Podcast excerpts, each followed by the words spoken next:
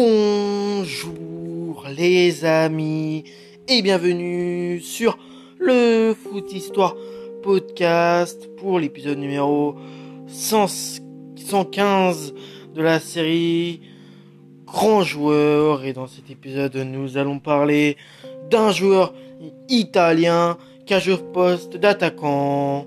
Son nom c'est Giorgio Chinaglia. Il est né le 24 janvier 1947 à Carrare, à Carrare en Italie. Il est décédé le 1er avril 2012 en Floride. Il a joué au poste d'attaquant et mesure 1m86 et son surnom c'est le bison, le bison encore Long John. Il a eu 14 sélections pour 4 buts avec l'équipe d'Italie. Sa première sélection, c'était le 21 juin 1972 euh, contre la Bulgarie, un, match un partout.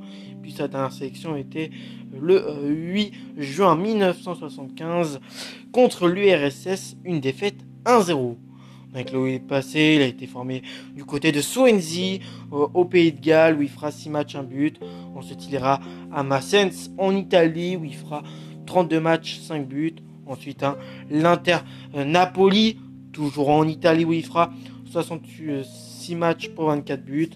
Et il fera une très longue carrière du côté de la Lazio de Rome où il fera 246 matchs pour 122 buts. Et puis terminera sa carrière au Cosmos New York aux USA où il fera 213 matchs pour 193 buts. Joueur légendaire de la Lazio de Rome et ancien partenaire de Pelé au Cosmos New York, doté d'un caractère aussi fort que sa frappe de balle. Giorgio euh, Chinaglia euh, avait notamment conduit les Bianco, euh, à leur premier titre de champion d'Italie en 1974 à la tête d'une équipe de fous célèbres pour leur de pour leur bagarre sur et en dehors du terrain. Élevé par sa grand-mère maternelle euh, jusqu'à l'âge de 8 ans, le petit Giorgio rejoint ses parents hein, au Pays de Galles où son père a décidé d'ouvrir un restaurant. À 19 ans, il rejoint le club de Swansea après avoir refusé l'essai euh, proposé par le club euh, de Cardiff.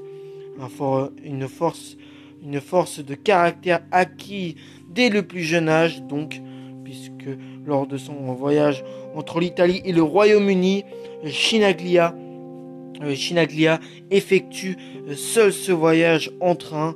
Après avoir débuté en pro à l'âge de 17 ans, l'attaquant mécontent de son euh, temps de jeu décide de revenir au pays à la fin des années 1960 pour enfin jouer au football. D'abord à Massens, puis à l'Inter Napoli, un autre club, un autre club de Naples de, modestes clubs sans ambition qui évoluent euh, dans les méandres de la euh, troisième division italienne.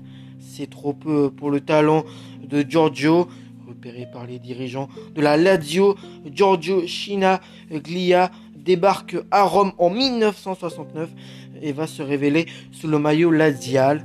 C'est la période euh, où tout réussit à celui euh, que, à, celui que les supporters ont déjà rebaptisé Long John en référence à son passé euh, d'immigré britannique.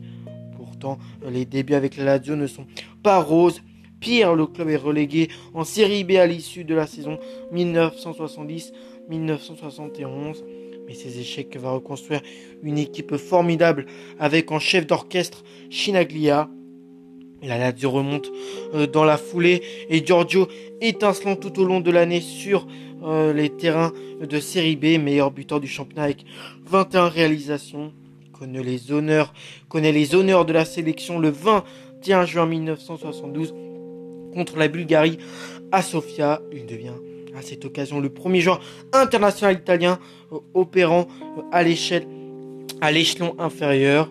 Cerise sur le gâteau, il inscrit même un but, d'autant euh, que son club de Rome termine sur le podium troisième pour ses retrouvailles avec les, pour ses retrouvailles avec l'élite, à seulement deux points euh, du champion, la Juventus de Turin. Mais sur sa lancée. La Lazio remporte la saison suivante le Scudetto et Chinaglia le titre de meilleur buteur avec 24 réalisations. Il est invité à disputer le mondial 1974 en Allemagne avec un statut d'idole chez les tifosi. L'Italie ne brille pas, mais surtout Chinaglia commence à faire parler de lui hors des terrains et son mauvais caractère apparaît. Le bison s'était fait remarquer pour avoir insulté son, sélectionneur Ferruccio Valgaretti devant les caméras du monde entier pour avoir été remplacé contre Haïti. Il stoppe net sa carrière internationale euh, sur cette altercation à seulement 27 ans. Le retour au pays ne se passe pas forcément euh, bien non plus. La Lazio sombre doucement et Chinaglia euh, marque moins souvent.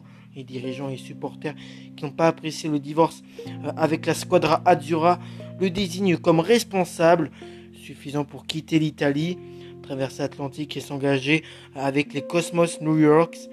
Il côtoie Pelé, Beckenbauer, encore Nexkens, euh, Nexkens, euh, Nexkens, pardon, euh, rien que ça, euh, dans un, championnat où on se croise, où on se croise vieille gloire européen en pré-retraite et jeune espoir d'Amérique du Sud. Chinaglia va se créer une histoire, une légende à New York, élu MVP de l'année 1981, euh, meilleur buteur du championnat à 5 reprises. 1976, 1978, 1980, 81 et 82. Euh, Giorgio rafle aussi 4 titres de, 4 titres de champion 1977, 1978, 1980 et 1982. En ces temps de présence au sein du club euh, new-yorkais. Euh, autre exploit, on peut citer ses 5 buts contre Miami en 1976. Il détient le record absolu du nombre de points récoltés en une saison, 117 euh, en 1980. Par ailleurs, par ailleurs, il ne rate aucun de ses 135 matchs de championnat entre le 16 août 1980 79 et le 22 juin 1983. la liste de ses faits d'armes est encore, est encore longue. 15 triplés euh, et 43 doublés. Donc pour te dire, il est chaud, hyper, il est fort. Hein. Donc voilà. Donc euh, voilà, il reste comme le meilleur buteur de l'histoire de la euh, NASL. Cependant, tout n'est pas aussi facile pas, nous, tout n'est pas aussi facile pour Chinaglia. Il n'a jamais été euh, adopté par les euh, communautés italiennes aux États-Unis, euh, qui lui reprochent son départ d'Italie et de sa sélection nationale. Les altercations avec les supporters, mais aussi les joueurs étant assez régulières. Une dispute célèbre avec son rival Pelé, qui lui reprochait de tirer de n'importe où, ou va même faire où euh, va euh, même faire le tour du monde. Mais c'est surtout après avoir accroché les crampons en 1983 que Chinaglia va connaître pas mal de soucis. Devenu dirigeant, il s'était retrouvé au centre, au de sombres affaires de rachat de clubs. Selon la justice, l'ancien buteur aurait été, aurait été de mèche avec la mafia, une accusation dont il s'est toujours défendu naturalisé américain. Euh, il décède le 1er avril 2002 à l'âge de 65 ans d'une crise cardiaque qui l'a frappé en plein sommeil à son domicile en Floride. Donc j'espère que cet épisode vous a plu. Voilà, j'ai kiffé le faire. Moi je vous retrouve pour le prochain épisode. C'était moi pour le podcast, le Foot Histoire Podcast. Allez, ciao les amis